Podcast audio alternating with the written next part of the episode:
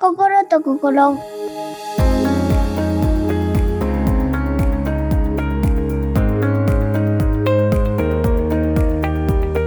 さあみゆき先生はい。今回あの心と心第18回ということでちょっと今回ははい。あの普段と違ったスタイルでうん今収録しているんですけど、うん。いつもあの僕が横浜に住んでいるっていうこともあってでみゆき先生鹿児島じゃないですか。うんうんで今回はあの今こういうふうにあのカメラに向かってあの2人で対面で収不録思議な感じが。ちょっと初めてですね対面で収録するの、うん。ちょっと今一時的に鹿児島に戻ってきていて、でその戻ってきている合間であのラジオ収録してみたいっていうので、今ちょっとこうやって収録しているんですけど、そうなんかすごい新なんか新鮮だし変な変な感じがするね。そうですね。ちょっとね。いつも画面越しでねこうはい。ラジオ始めたのでね。でなんか、うん。今日のテーマにも絡んできますしちょっとこれ今映像も収録しているんですけど映像ちょっと世に出すかどうかはまだわかんないんですけど、あの僕の膝元にはですね今ジル君といううん。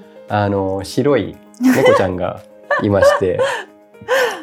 と皆さんにこのぐるぐるが伝わるでしょうか？マイクで拾ってくれたらいいんだけど。そうですね。今ちょっとなんか寝息というか吐息というか。そう猫喉喉を鳴らす？っはて言われてるので、はい。喉がゴーゴーって言ってるんですよ。うん。いなんかそうジル君僕あのみゆき先生4匹猫ちゃん飼われてますけどあのその中で僕の推し猫というかおお気気にに入り。というか。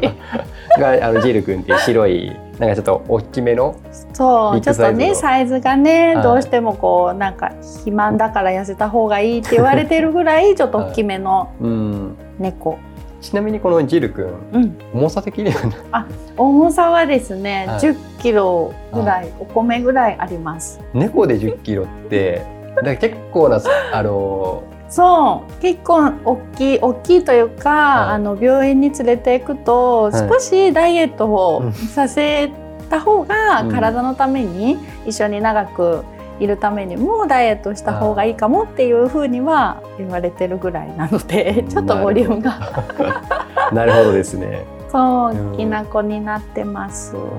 でまあちょっとねこうやって今今日あのジル君、うんあの猫ちゃんも僕の膝元にいるんですけどちょっと今回のテーマは、で僕がずっとやりたかったうんあの猫のいる生活っていうことで、うんちょっとテーマに挙げてみたいですよ。はい、なのでちょっとそういうお話を今日は、うんはい、やっていきましょはい、お願いします。う。ではですね改めてなんですけどみゆき先生こう猫を飼われていて、うん。どのぐらい猫ちゃんたちとは生活している？まあそのあそう今4匹いますけど、うん。せっかくだからお名前とあいつぐらい何歳ぐらいかみたいそうなちょっと。ですね。えっ、とこの白い今ご紹介していただいた白い猫ちゃんがジルくんオスなんですけど、はい、この子と一緒にまあ譲り受けた子が、メスの子ニナちゃんっていう子がいて、はい、うん、その2人は今今年で11歳かな。あ同い年ぐらい、うん、多分同じあの同じタイミングで同じお母さんから生まれた子たちなので、そうそうそう11歳かな。うん。でニナちゃんは全くねキミさんも見たことがあるからわかるけど、はい。タイプが違う体もちっちゃいし、色も全然違うし、はいみんなここに来る生徒さんたちもびっくりする。兄弟って言ったら、あそうですね。兄弟感ないですよね。ね。実際、ん。そうそうそう。であと,、えー、と今5歳かな？5歳の茶色い毛の長いモフさんっていう子がいるんですけど、うん。その子は保護した猫になります。外のこの辺を地域猫として小さい頃は、まあ、外で生活してた子なんですけど、うん。その子をあの怪我をしたのでうちでもう保護をしてもう家族として迎え入れてっていう形になるんですけど、あとは今1歳の,、うん。あのキーちゃんっていう、うん。その子も保護して4匹目に迎え入れた一番の新新人さん。うん。なるほど、そう。まあ、今ちょっと画面には映ってないですけどニナちゃんがコー。ドの間を縫っていき ましたね。うん、いやなんかそう。そうなんですよ。4匹。4匹。うん。なんかそれ今こう4匹すあの猫ちゃんたちいますけど、うん。その前からも猫飼われていたんですか？それともこの4匹。そう小さい頃は猫1匹飼っていて、うんそうそうそうそうそうだね。ちっちゃい頃からでも動物飼ってるかも。ウサギも飼ったし、はい。文鳥も飼ったし。そうなんか昔から動物に対するこうなんかこう飼育の意識っていうのは結構なんか芽生えていたのか小さい時から。動物はいますねちっちゃい時から飼ってます。まあ、ちょっと、あの猫のいる生活っていうふうにちょっと話もしようかなと思っていたんですけど、なんか なんかまあペットっていうかな何かしらの動物をずっと飼っていたっていう、そうそうそうそうですそうです。犬も飼っていたし、はい。うん。なんかあのこれまあ小さいからこそ思ってたことなんですけど、は小学校のね低学年の時いに、はい、ライオンをめちゃくちゃ飼いたかった。へえそれは何でもあった？わかんないけどあの大きな巨大な猫みたいなのが、はい。お家にいたらどんなに楽しいだろうっていうのをすごい妄想して、へうちの母にも言ったことがある。それは飼えないねって言われましたけど さすがーライに。オン飼いたいって。あのそうですね。犬飼いたい猫飼いたいはよくあると思そうそうそうなのそうなの。そうなんですよ。それくらいまでも動物は好きです。うん。うん前にも札幌に住んでいた時とかもうんうん犬を飼っていたっていうこと犬と一緒に行ってた。なんかよくあのの猫派犬派とかいうのがあるじゃないですか。うんみゆき先生じゃあそういう意味だとなんか何でもいどっちも？みたいな。どどっちもですね。ううんん。だってそれぞれさ生き物のはあの良さが違うと思うし、なんかあの犬に関しては常に100%でその飼い主に忠実うん。というか、こう自分が受け入れた家族って思ってる人間に対してすごく忠実だしい。はそうじゃないけど猫って気ままな感じするんですけど、い。うんお家に着くとか言われてるけどやっぱり人に着くんですよ。こうやって今もキミさん自分が受け入れてくれて、はい自分自身も受け入れる人だって思ったらやっぱりこんな風にすごくべったり、ああお腹なっちゃったあ大丈夫大丈夫です。そうべったりするし、なんかそれぞれの猫は猫犬は犬、他の動物たちも良さがあるとは思うので、うん。うんだからどっちもだな。キミさんはちなみにはい。猫派犬派？あそうですね。だからそういう意味だと本当に僕もどっちもですね。うんあのこ子供の時は犬飼ってたのうんで、うん犬のいる生活は経験したことがあっうんて、うん猫はないんですけど、うんまあでもやっぱこうやってみゆき先生一の猫ちゃんたちと、うん。なんか絡んでいたりとかすると猫いいなって思いますしあとなんか YouTube とかでもうん。猫の動画とか見ると、そう癒されますよね。そう癒される。うん、なんかまあそういうの見てると猫っていいなとそうなの。思って昨日それこそ息子が、あの学校の図書室はい、で本を借りてきたんだけど、なんかあの「じわる猫」って言って、え。写真集なの。ただの写真集。はい、でも見てるとうん。じわってなってなんかほっこりなる、え。ー変ちょっと変わったすごいこう佇んでる猫とかじゃなくって、はい。なんか変な顔してる猫とかその「じわる猫」っていう本を借りてきて、うん。やっぱりこうなんか可愛いなと思ってね。やっぱこう癒されるよね。写真見てるだけでも可愛いなと思ってね、うんそうそう。いるのにね、息子は。家にもいるのに リアルにいるのにもかかわらず、い。猫の本を借りてくる息子ですね。なるほど。まあ、なんかそうやってね息子くんとかも動物好きだったりとか、なんか生活で猫を飼っていて、うん、あなんかこれ良かったなとかって思うこと多分たくさんあると思うんですけど。はい、たくさんある、うん。まあもういいところもだし、大変だなって思うところももちろんあるけど、はい。い、いところの方が確実に上回っているので、うん。人間の比率がうちはすごい少ない。まあ、猫にそうですね。そう猫が4匹。いてそう大人と子供が1人ずつなので、うん。比率のバランス的に客観的に見るとすごい悪い感じするんですけど、でもねもうこう家族なので、はお家を守ってくれてるそうそういう仕事をこの子たちは担ってくれてるのでなんかこう犬だったら吠えてその泥棒だったりとか、うん。悪い人を追い払うとかそういう意味じゃなくって、やうん。っぱりこの動物たちってすごくあの魂レベルが高いので。うん。いるだけでやっぱりこのお家を守ってくれるうん。役割を果たしてくれてるなっていうのはすごく感じる。ねだっていなかったらさ、うん。人間が2人だけの生活、うん。だったらやっぱりお家が殺風景というかなんか流れてる空気がそうですね。全然違う、うん、なんか全然違うと思うから、ぱりこの子たちがうちに来たのは意味があるし、うん、家族として、まあ、生活をしているので、うん、やっぱりねなんかそこが一番大きいかないるのといないのとではもう明らかに何もかもが違うかも。うんなるほど。でうちにはこの対面でここ,、ここにヨガマットを引いて、生徒さんと一緒にヨガのレッスンとかをしたりするんだけど、はい、その時にもやっぱりこう通りすがるだけでもすごくやっぱりみんな癒されて、うん、逆にジルさんに会いに来たとか。なんかアイドルみたいですね。そうなんかね、こう猫ちゃんにも会いたくて来ましたって言ってくれる方もいるので、本当に、まあ、私自身も恵まれてるなと思いながら、この子たちもすごいそれがあの結構幸せそう。いろんな人に触ってもらえてこうやってキミさんにも。うん。うん、なんかあれですもんね。こう世の中に猫カフェっていうのがあるぐらいいやもう本当にそうだね。本当お金払ってても猫に会いに行く人たちがいるから。本当でもそうだ、うん、もう、まあ、側近で言ったら私、はい、その師匠がこの前のラジオでもお伝えしたんですけど、はい、自分自身も北海道にいたし、うん、で北海道にお勉強に行った期間がまあ一番近いところで2019年か、うん、その時にやっぱり1か月ぐらいあっちに滞在してて、はい、でまあ家族がね、はい、家がまあ近いので家族がこの子たちの面倒は見てくれてたんですけど、うん、もう猫ロスっていうかもう触りたくて、うん、もうしょうがなくて本当はこの子たちを触りたいけど、うん、まあ、実際それが叶わないから、猫カフェ行ってた。それは初耳でした。ね、猫カフェ行ってた。で、猫カフェのボランティアとかも街ではさせてもらったりしてたので、そうそう。そうなのそうなの。じゃもう本当になんか生活に欠かせない存在だったんですね。欠かせないもうこの子たちが。そうそうそうですそうです。でいなかったらいなかったでやっぱり何かしらその動物に関わっていたみたいな。そうそれをそうもう猫というエネルギーをこう味わいたいみたいな。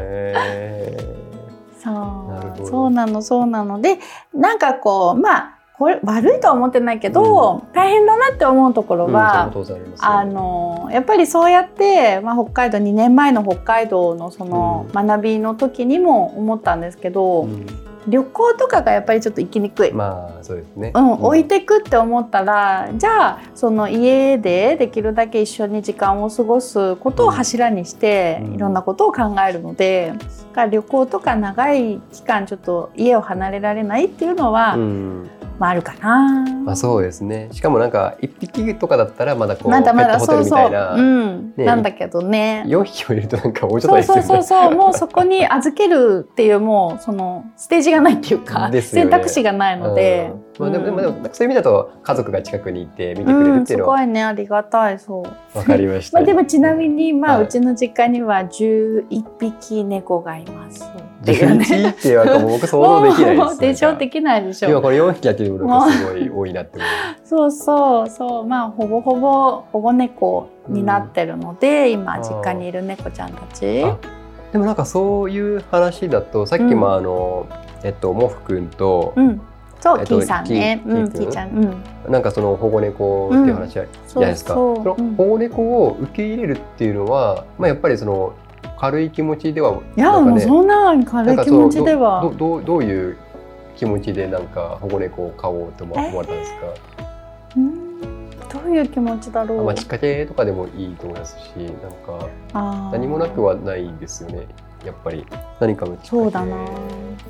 やっぱりこう多分保護猫をされる方は共通して思うと思うんだけれど、はい、まあ、放っておけないのと、うん、まあ、命に対して敬意を払いたいなって思うと、救いの手を差し伸べるしか他がないというか、うん、うん、そんな感覚で、まあ、うちの2人は保護をしたかな。うん、でやっぱりあと見えない感覚かな。なんかあのこの子はうちにいるイメージができるというかなんかうちの家族にきっとなるなれるなっていうふうに。あ、まあ、当然相性とかもありますよね、うんうん、この子だったらそのもともとその11歳である、このジルさんとニナちゃんが受け入れてくれるかなっていうのは本当見えない感覚かな。みんな性格個体でねやっぱり持ってるものが違うから、その子たちだったら受け入れられるかなっていうのを判断して。うん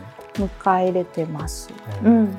あとちょっと思ったのは名前とかってどういう決めてます？えー、名前こそ本当にもうなんかもう直,、直感かな。ジルくん、ニナちゃん、モフくん、キーくん。そう。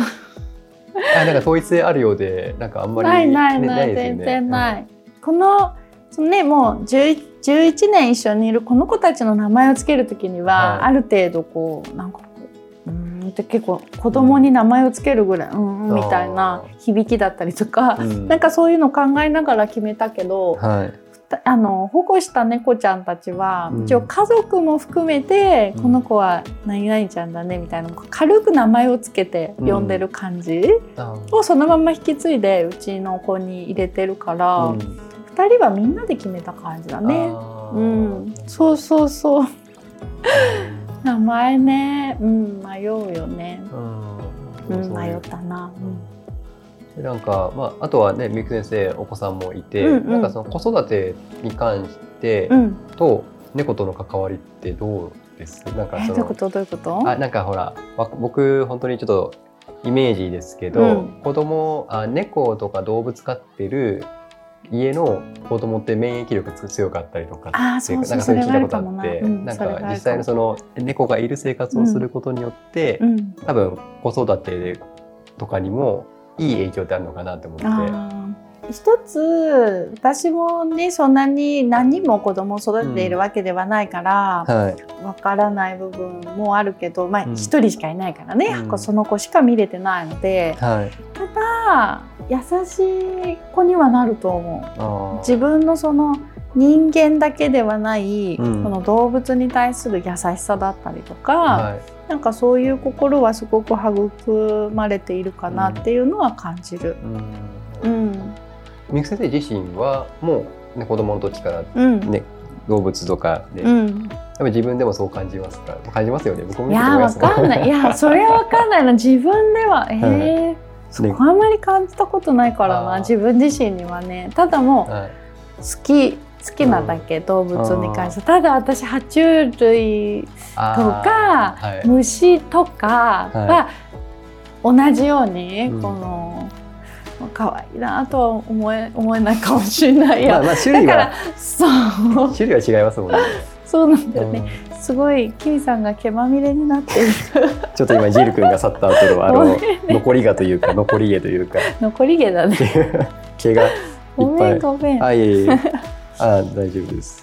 なんか今のそのはい横浜ではね、少し動物のいる生活、まあ、猫を飼ってる生活、はっていうのは厳しいかもしれないけど環境的に、でもなんかこう少し年を重ねてから、うんうん。猫のいる生活をするのは一つの夢として思っておくのすごいいいかもしれないね。なんかそう多分都会都会まあそうですね。都会ですよね、とかでも犬はやっぱなかなかやっぱハードルあるのかなと思うんですけど。結構なんか裕福な方たちが犬飼ってるイメージなんかなんかそのそれなりの土地を持っていたりとかそうそうそうそう。マンションとかに戸してもちゃんと、ね。うん。ちゃんとしたとこ、うんでも猫とかだったらそのペット可能物件とか探せば、ねうん。やっぱあると思うので、うん。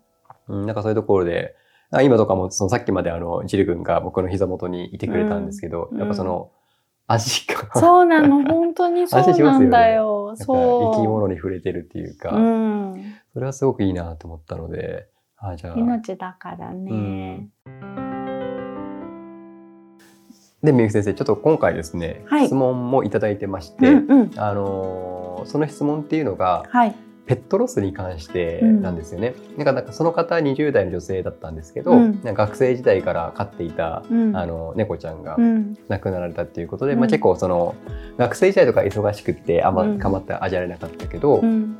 でもなんか社会人になって、うん。こう実家とかに帰るといてくれてる一緒に癒されていたっけ、っうんていうのがあってでもちょっと亡くなってしまったっていうことで、うん。ちょっとまあペットロスっていうのはあるんですけど、なんかみゆき先生そういうペットロスとか多分経験されてると思うんですけど、どどのようにこう向き合い向き合われましたか？受け入れられましたいや受けうんやっぱりこう生死に関して、うんやっぱりこう年齢とともにやっぱり価値観だったりとか、うん。時代とともにっていうところももちろん重なってくるんだけどここ12年で私この死生観みたいなのって結構変わってきてて、だから今の自分だったらそこのロスっていうところと多分うまく向き合える、うん、まあ自信はないけど、うん、実際ジルさんが亡くなるとか、うん、ある程度の想像はできるけれどやっぱりここにいないっていうのは、やっぱりすごい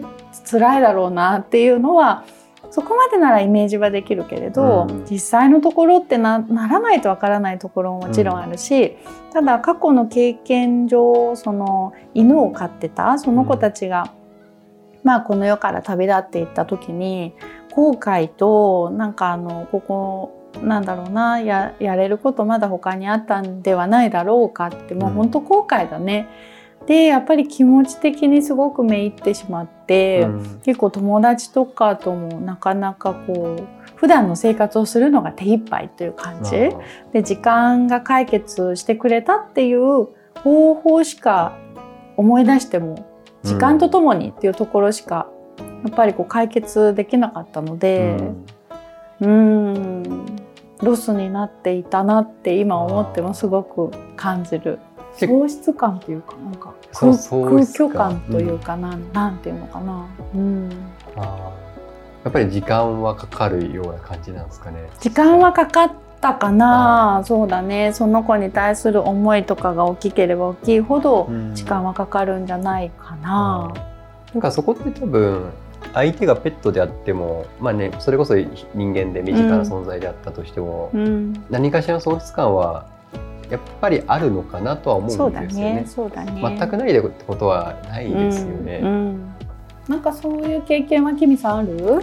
犬を飼ってたって犬飼ってたんですけど、ね、まあでもちょっと最後最後のね最後まあちょっと手放すみたいな感じになっちゃったので、そっかそっか。まあそれなんかまあね家族の事情とか、家庭の事情とかもそういうのもあったりとかしたので、だから、予期せぬ別れみたいな感じでしたよね。でもやっぱり今までいた存在がいなくなるってそうですね。思い出すとそれが初めてだったかもしれないですね。うん、なんかその別に死なく死んだわけではないけど、うん、なんかその今までいた、ね。はい。うん、今までいた当たり前のように見ていた存在がいなくな、目の前からいなくなるっていうのはそれが初めてだったので、うん。だからやっぱそこの不思議な感覚っていうのは覚えてますね。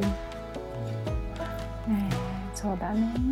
すごい難しかったよね。そのうんなんかこれってまあ、ロスっていうところでね動物だけではなくて、はい、ロスっていうところを考えた時に、うん、なんだろうな。ちょっとやっぱり感覚死生観の部分で少し違う角度から見ると、うんうん。ただ今お別れをするだけだから、うん、本当にまた次の来世だったりとか次自分たちが行くべき新しい世界には必ずまたいるので、うん、また会えるっていう、また再会をするっていうふうに捉えることができてからは、うん、なんかこう死イコール怖いとか死イコールすごいなんか悲しいっていうところから、うん、私自身がちょっとブロックの解除をしてるので、まあ、マインドのチェンジっていうのかな、うん、だから死っていうのは必ずみんなが生まれた以上は向き合わないといけないところになってくるので、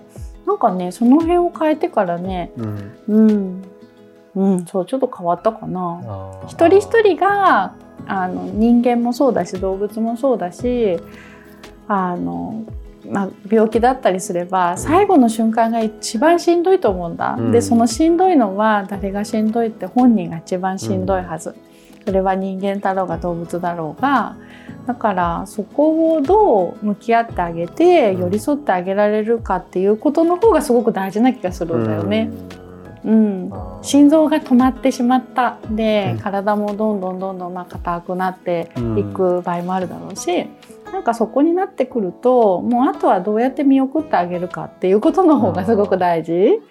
感覚はちょっと私が、まあ、みんなとは違うかもしれないね。あでも、まあ、ちょっとね今回この質問者のさんの話だとやっぱペトロスっていうので、うん、まあある程度時間が解決してくれる部分もあるし、ね。ね、あとはその、うん、死生観みたいなのの感覚っていうのも、もう死んでそれで全て終わりじゃないですよみたいなところに、なんかちょっと目を向けると、うん、なんか少しまた気が紛れるのか、うん。今ちょっと話しながら思ったんですけど、うん。そうやって実際ペットを失ったりとかそのうん。して別々にね。であの多分2パターンあるのかなと思うんですけど、うん。もうその悲しみをもう一度味わいたくないから、もうペット飼いませんっていう人と、うん、あでもやっぱそこを乗り越えて次の子をうん受け入れるみたいな人たちいるのかなと思うんですけど、うん、そこもやっぱりその今お話しした死生観みたいな考え方うん。と、人間のそこはなんかその死生観よりうも、ん人のその感情に伴ってる気がするけどどうなんだろう。うん。やっぱりそのい犬を飼っていた猫を飼っていたその子が愛おしいからこそ、うん。あの次の子を迎え入れたいっていうパターンももちろんあるだろうし、やっぱりその子に向けてすごく愛が深かったからこそうん すごい今ちょっと。え思わず笑っちゃったんですけど。いやなんかジル君がこの微妙な隙間をなんか縫ってきたから。遠回りはしないっていう。近道。に。いやなんかちょっと今こうカメラだと分かんないですけどなんかあのなモニターとね iPhone をちょっと2つ並べて置いてあって、結構その隙間が狭いんですよね。このジジルクのこのサイズ感と比べると。サイズ感でギリギリの。でもそこを今あのび 絶妙に縫ってきたのでやっぱすごいね、やっぱ猫ちゃんだなと思って。かわいいです。なんかうちまだ僕の膝元に持ってきてくれたのねで、戻ってきたね。あでもちょっとまたね、うん。ペットとかなんかそのね家族みたいな感じですよね、あのペットペットも。うん。だからね。犬であっても猫であってもそれ以外の動物であっても、うん。なんかそういう生活はいいなと思うので、うん。ちょっとまたそのペットロスとかそういうのも乗り越えて次を進むきっかけになんかうん、なってほしいかな、いいかなっうんて思います。でもすごくもうん。うロスになるってことは、うん。その子のことを愛していたっていうことは変わりはないから、うん。だって愛情がそこに深いものがうん。なかったら、うん。そこに至らないわけだから、うん。まずその子の思い出とかうん思い出したりとかして温かくなる自分自身の心を感じながらうん時間が解決してくれるのを待つのが一番いいかもしれないな。はい、うん、ありがとうございます。はい。それではエンディングです。番組からお知らせです。このポッドキャストは Twitter や Google フォームなどで感想を募集しています。また、メールアドレスもご用意しています。詳細は概要欄をご覧ください。そして、ヨガの呼吸法や瞑想法に興味のある方は、私たちが運営しているヨガの神様を覗いてみてください。こちらの URL も概要欄に記載しておきます。えーまた、Spotify の方限定となってしまいますが、毎回みゆく先生おすすめの心に響く音楽をお伝えしています。みゆく先生、今日の楽曲は何という曲でしょはい。今日は、エゴラッピンというアーティストの方うエコラッの、ピン。うん。えっ、と、色彩のブルースっていううん曲を皆さんにお届けしたいと思います。で、えっ、と、もう18回ぐらいになると、実際曲何にしようって 迷うわけですよ。そうですね。結構。リアルなところで言うと、結構迷うんですけど、はい。何にしようかなって考えてた時に、たまたま、あ、今日これでいいやっていう感じで選んだ曲ではあるんですけど、昔すごく聴いていた曲で、うんあの、すごいなんかこう、うんとね、なんか心に響くっていうか、はい。あの、聞いていただくとわかるんですけど、うんなんかムーディーで、すごくなんかかっこいいアーティストの方たちでもあるんですけど、うんすごくね、素敵な声だし、まあ、皆さんの心にも響くかなと思って今日は選んだところです。